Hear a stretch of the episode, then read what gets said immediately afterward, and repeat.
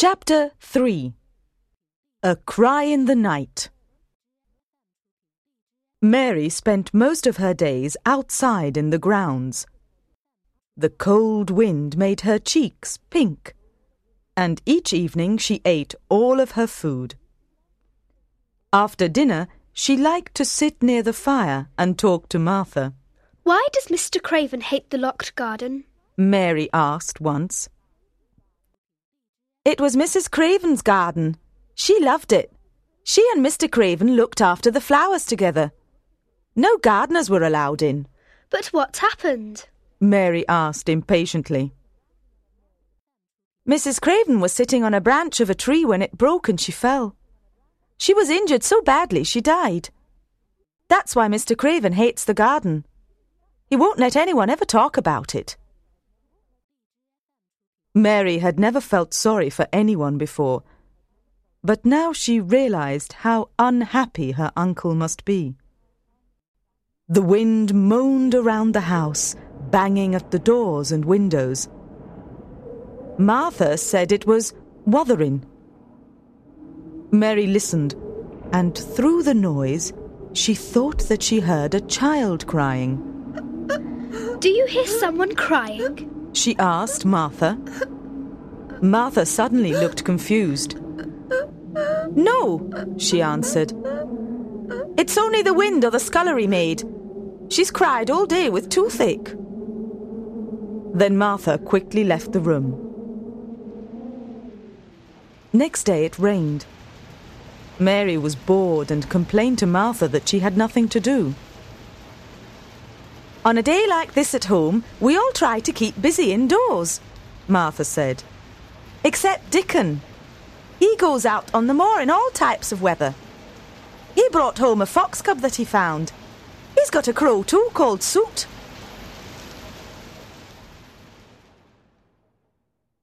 When Martha left her alone, Mary decided to explore the house. She went along corridors and up and down stairs. In the silence of the house, she heard again the sound of a child crying. She stopped to listen at a door, but then another door opened, and out came Mrs. Medlock. What are you doing here? She said, and she took Mary by the arm and pulled her away. Get back to your room at once. I didn't know which way to go, and then I heard someone crying, said Mary. You didn't hear anything, said Mrs. Medlock. Go back to your room, or I'll tell the master that you disobeyed him. Mary was angry. She wanted to know what the cry was. Soon the storm passed. Wait until the sun shines and lights up the moor, said Martha. I'd love to see your cottage on the moor and meet your mother, said Mary. You would like my mother, Martha said. She's kind and good tempered and works hard. When it's my day off and I can go home and see her, I jump for joy. I'd like to see Dickon too, said Mary. Yes, you'd like him, Martha said. Everyone likes Dickon. No one likes me, said Mary sadly. Maybe that's because you don't like yourself, laughed Martha. I never thought of that, said Mary. Mary found Ben Weatherstaff working in the garden. Spring's coming, he said. The plants are growing under the soil. Soon you'll see crocuses and daffodils. Mary saw that the robin was on a wall covered with ivy. He hopped down to the soil at her feet. The robin tried to find a worm in the garden. Suddenly, Mary saw an old rusty key. Perhaps it's been buried for ten years, she said to herself. Perhaps it's the key to the garden, she thought, putting it into her pocket. After supper, Martha told Mary all about her day at home. Mother has sent you a present, she said. She brought out a skipping rope with striped handles and showed Mary how to skip. Your mother is very kind, Mary said.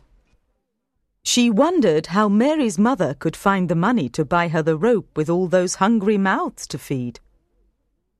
Mary skipped all the time, and the more she skipped, the stronger she grew.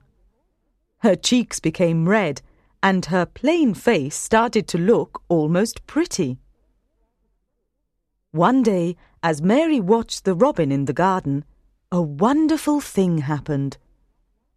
To Mary, it was almost like magic. A small gust of wind blew aside some of the ivy on the wall, and beneath the leaves, she saw a door. She remembered that she had the key in her pocket. She tried it in the lock, and although it was very stiff, she turned it. The next moment, she stood inside the secret garden. It was the loveliest and most mysterious looking place that Mary had seen. It was overgrown and untidy, but she could see plants starting to push their way up through the soil. She pulled weeds away to make space for the spring flowers to grow.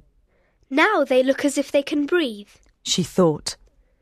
Then she whispered to herself, I am the first person who has spoken in here for ten years. Time passed quickly as Mary cleared the weeds and dead grass. Soon it was time to go back to the house for her supper. Mary wanted to tell Martha her secret, but she knew that this was not a good idea.